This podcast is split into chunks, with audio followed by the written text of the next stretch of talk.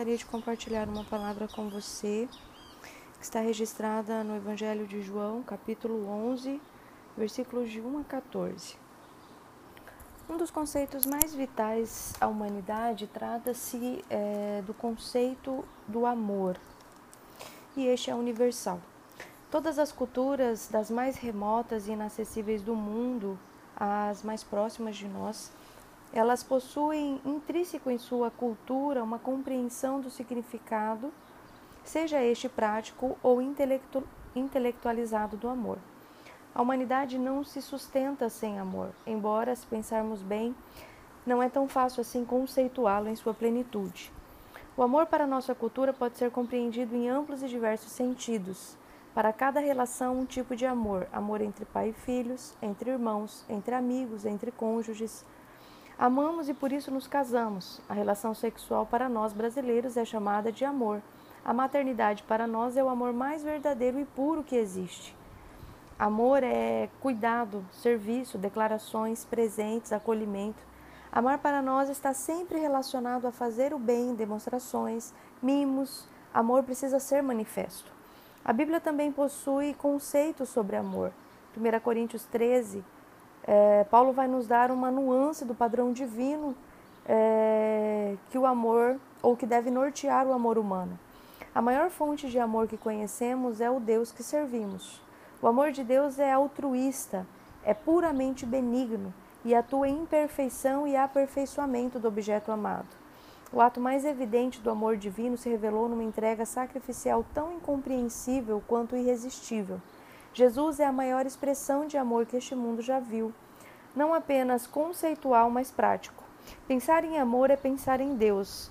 Ver e racionalizar amor é pensarmos em Cristo e em todas as suas ações nesta terra.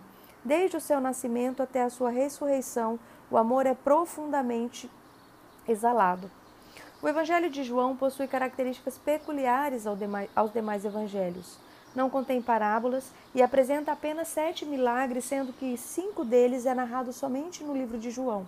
É um evangelho fortemente teológico e discute de modo muito específico a natureza da pessoa de Jesus e o significado de crermos nele. A tradição cristã aponta que foi escrito pelo discípulo amado de Jesus, o apóstolo João. A data desses escritos não é precisa, ela aproximadamente vai de 40 depois de Cristo até 140 depois de Cristo. É um livro fascinante.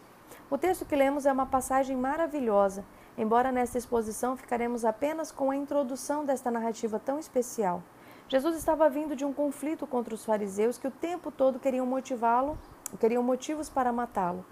Após curar um cego de nascença em um sábado, os fariseus o interpelam tudo era motivo de acusações. Os métodos nada convencionais de Jesus, o fato de Jesus ter é, curado num dia sagrado, no caso o sábado, pequenos motivos diante de todo o bem que Jesus fizera àquele homem, que também vai ter a sua vida investigada pelos sacerdotes e fariseus.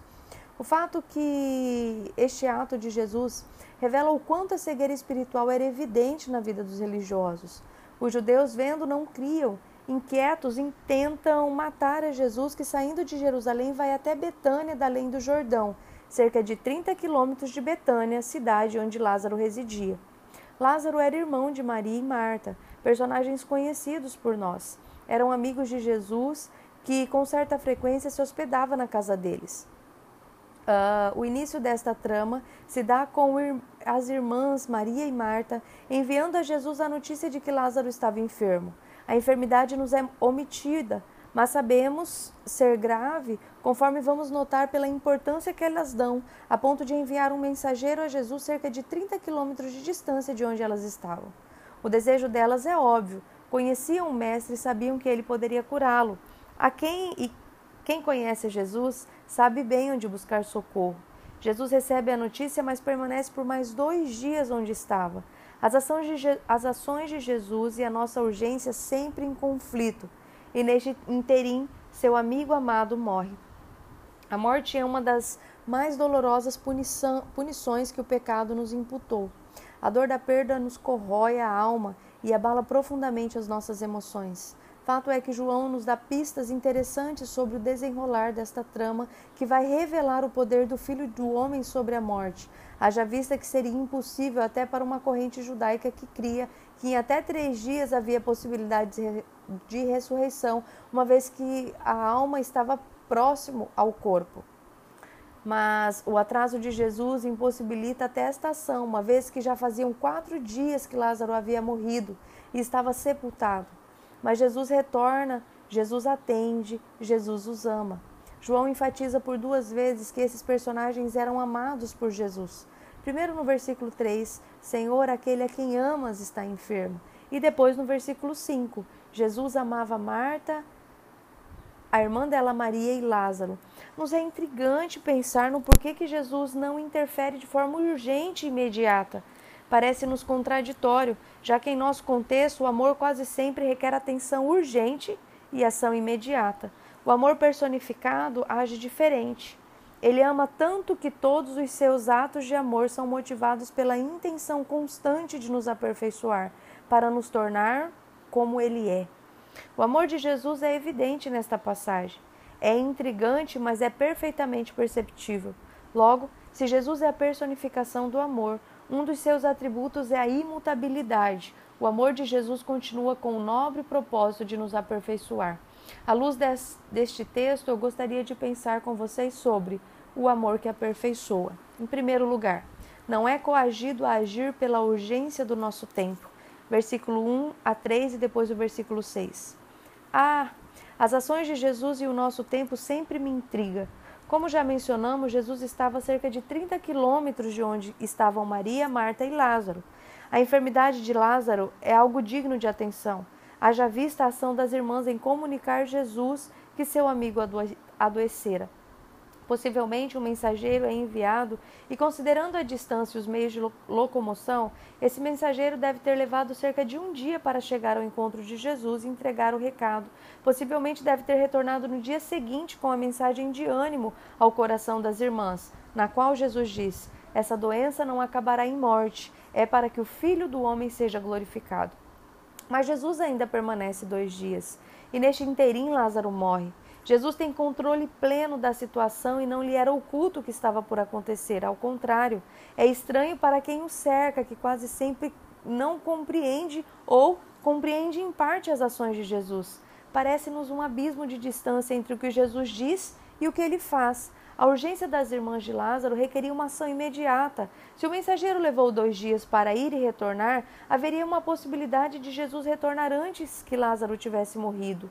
Ou ainda, que retornasse antes do quarto dia, já que alguns rabinos é, de uma época posterior atribuíam a crença de que a alma das pessoas falecidas visitava um túmulo durante os três primeiros dias, mas o deixava definitivamente no quarto, e em, no quarto em diante a morte seria irreversível. De qualquer modo, pela lógica, pela lógica, Jesus estava atrasado. O mestre poderia ter vindo imediatamente, poderia ter saído de lá com os discípulos no instante em que receberam o recado. Que amor é esse que não atende um chamado tão urgente? Que amor é este que espera o pior acontecer? Que amor é esse que não é pressionado por nossas urgências e emergências?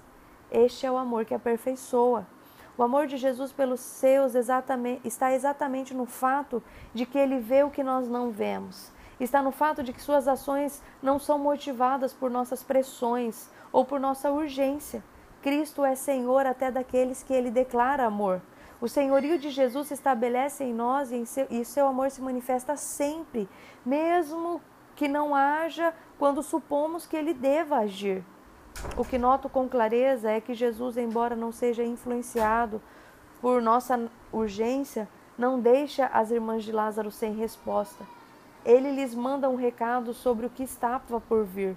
Jesus nos ouve quando clamamos, mas nos ouvir não significa que ele agirá quando determinamos. E se assim o fizesse, ele não estaria no controle absoluto das circunstâncias. O amor de Jesus nos aperfeiçoa Todas as vezes que levamos algo urgente para Jesus, ele revelará o seu amor, mostrando que o nosso tempo urgente está a serviço e não o contrário. Esperar nele e ainda assim permanecermos seguros reflete que estamos amadurecendo em nossa fé. Jesus não deixou de nos amar quando não realizou aquilo que pedíamos no tempo em que queríamos. Ao contrário, ele nos amou tanto que, sabendo que era melhor para nós, agiu conforme os seus planos e segundo os seus propósitos. Nós precisamos confiar no amor de Jesus, porque Jesus não age no nosso tempo. Ele age, mas a ação de Jesus não define, não é definida pela nossa urgência, pela nossa emergência, pelo nosso senso é, de que o tempo deve corresponder àquilo que nós queremos na hora que nós queremos.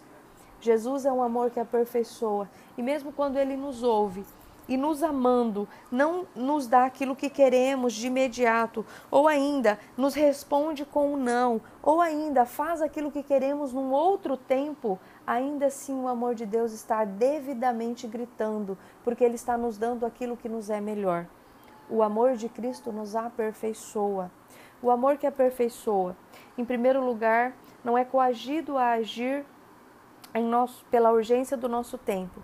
Em segundo lugar, se revela amor mesmo quando permite dias de dores. Versículos 3 a 5. Se tem uma coisa que João vai deixar claro nesta narrativa, é que Jesus amava Lázaro, Marta e Maria.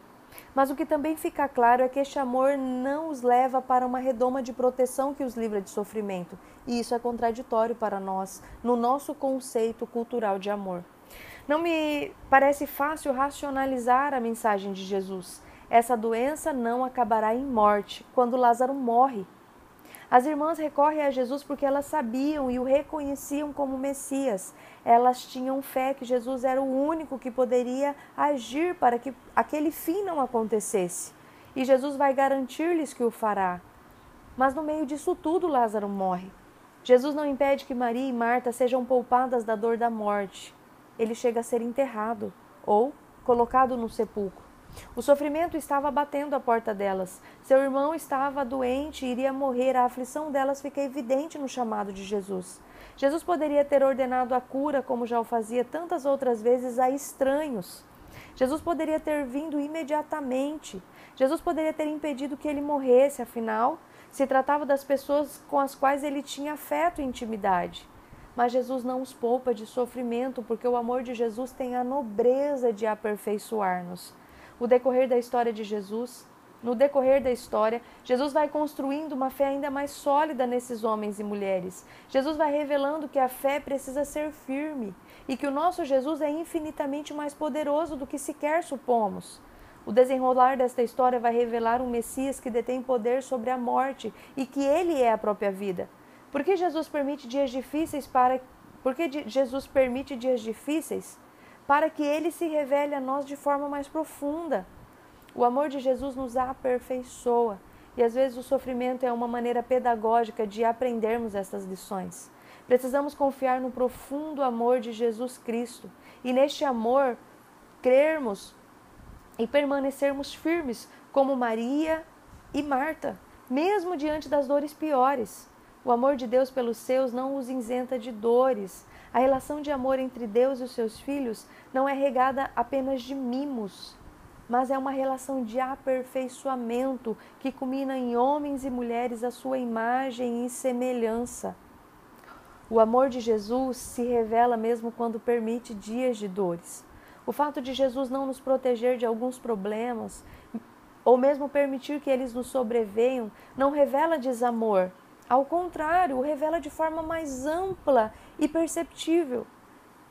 Cristo reflete isso na cruz.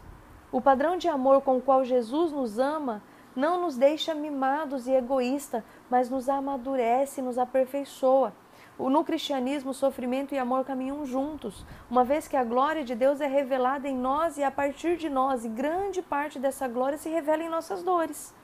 Quanto mais amado por Deus nós somos, mais provados nós seremos. O amor de Deus se revela em experiências e as dores desnudam as ações de Deus em nosso favor. A intenção de Deus não é macabra, mas é acolhedora. Lázaro morre, mas Jesus vai ao encontro de Marta e Maria. Lázaro morre, mas Jesus não os deixa sem resposta. Lázaro morre, mas Jesus vai até lá.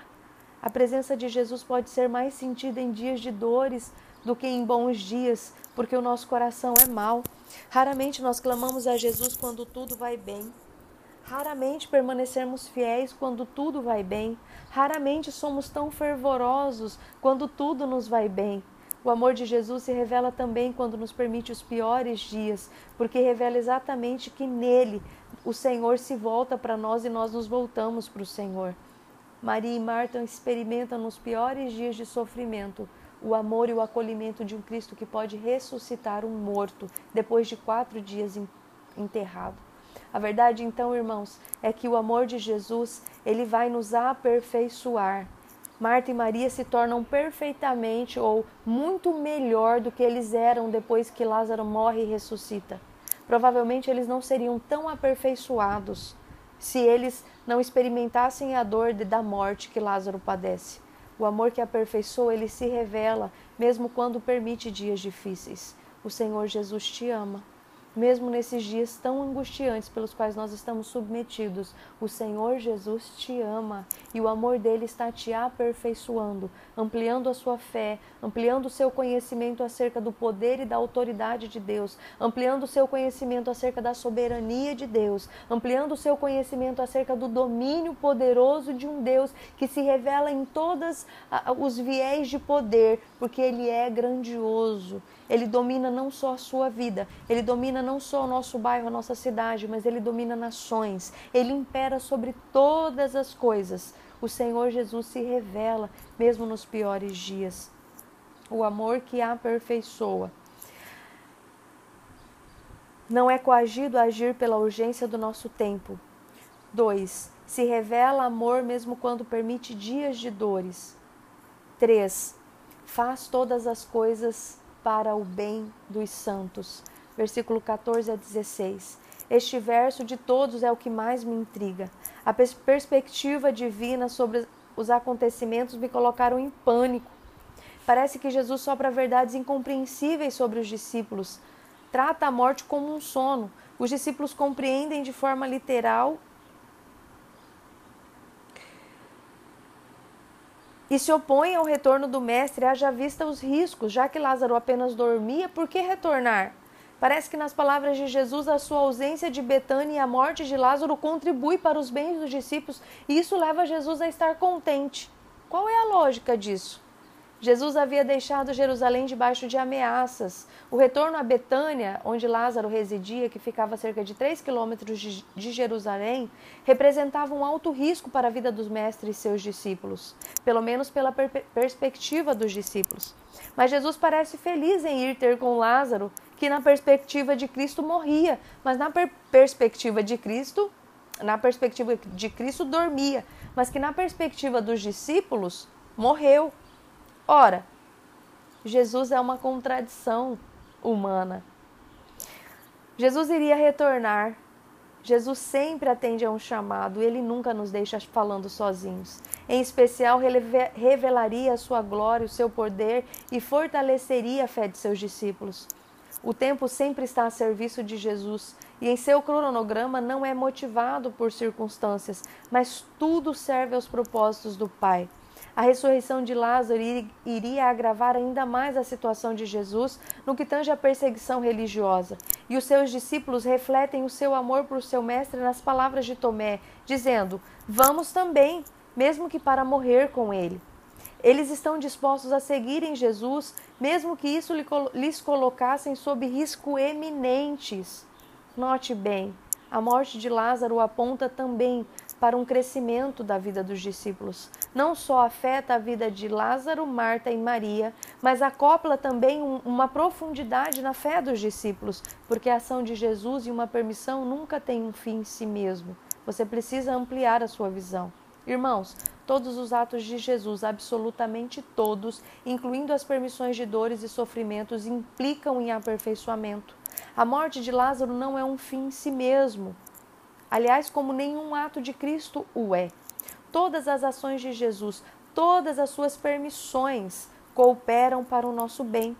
Se não crermos desta maneira, nós vamos incorrer no risco de supor que o amor de Jesus não é definitivamente bom ou que o amor de Jesus não é definitivo. Se ele nos ama, até nos piores dias, o amor de Jesus permanece revelado sobre nós, porque ele é imutável. Ele nos amou para sempre. Paulo vai dizer que nada poderá nos separar desse amor. Logo, nem a altura, nem a profundidade, nem a doença, nem anjos, nem principados, nem potestades, nada pode nos separar do amor de Cristo. Nesse sentido, tudo o que nos acontece revela o amor de Deus. Se nós não crermos dessa maneira e supusermos que o amor de Cristo é menor quando os dias difíceis nos acontecem, nós vamos trabalhar a ideia de que o amor de Cristo sofre alteração e ele não sofre. Ele vai dizer ao, ao Pai em oração que, tendo amado os seus discípulos, os amou até o fim. O amor de Cristo não sofre alteração. Ele é puro, ele é pleno e ele é total. Irmãos, tudo que os discípulos sabem é que Lázaro está morto e que Jesus está indo para correr riscos. Mas tudo que Jesus vê é que Jesus está indo cumprir a vontade do Abba, ressuscitar Lázaro e fortalecer a fé dos discípulos, dando a eles um vislumbre da glória de Deus. Olha as perspectivas diferentes. O que o Senhor permite é porque Ele vê coisas que eu e você não vemos. As permissões de Deus sempre vão acoplar momentos é, do futuro ou do presente que nós não enxergamos, porque nós não vemos o todo, mas o nosso Jesus enxerga. Como o apóstolo Paulo vai dizer, todas as coisas cooperam para o nosso bem. Todas as coisas contribuem, meus irmãos, para os, o bem daqueles que amam a Deus e são chamados segundo o seu propósito. Romanos 8, 28. Este é um relato de alguém que foi chamado para sofrer em nome de Deus. Conheça a biografia do apóstolo Paulo e fará sentido essas palavras. Irmãos, pela ótica divina, tudo vai cooperar para o nosso bem, porque Deus nos ama. Todos os seus atos incorrem em amor e todas as coisas cooperam para o nosso benefício. A morte de Lázaro coopera para o aumento da fé dos discípulos, porque o amor de Deus é um amor que aperfeiçoa. O amor de Deus nos aperfeiçoa. Naquele dia, os discípulos puderam compreender as palavras de Jesus, que, estavam, que estava contente por não estar em Betânia. Ou seja, quando Lázaro morre, o que os discípulos não entendiam, mas que Jesus já sabia, é que aquela era uma oportunidade para que os discípulos contemplassem a glória do Pai revelada no Filho, que detinha o poder sobre a vida e sobre a morte, e que o próprio Cristo era a vida e a e tinha poder sobre a morte. Ele vence a morte, porque Cristo e em Cristo habita toda a plenitude de vida. Os discípulos têm a sua fé fortalecida eles têm uma visão e uma experiência real do que é o poder de Cristo, não só sobre a natureza, não só sobre os elementos naturais, não só de multiplicação, mas Cristo detém o poder sobre todas as coisas. Meus irmãos, Cristo aperfeiçoou a fé dos discípulos naquele momento, porque Cristo os amou. Cristo aperfeiçoou a fé de Marta e Maria, porque Cristo as amava. E esse amor é revelado mesmo em dias difíceis. Que o nosso Deus te dê a graça de compreender que nesses momentos o amor do Senhor está sendo está nos aperfeiçoando, está sendo derramado sobre nós de forma grandiosa, mesmo que o nosso coração teimoso insista em pensar que o Senhor não está perto de nós ou que o Senhor não está vendo o que nós estamos passando. Confie no que Deus está fazendo, porque todas as coisas cooperam para o nosso bem.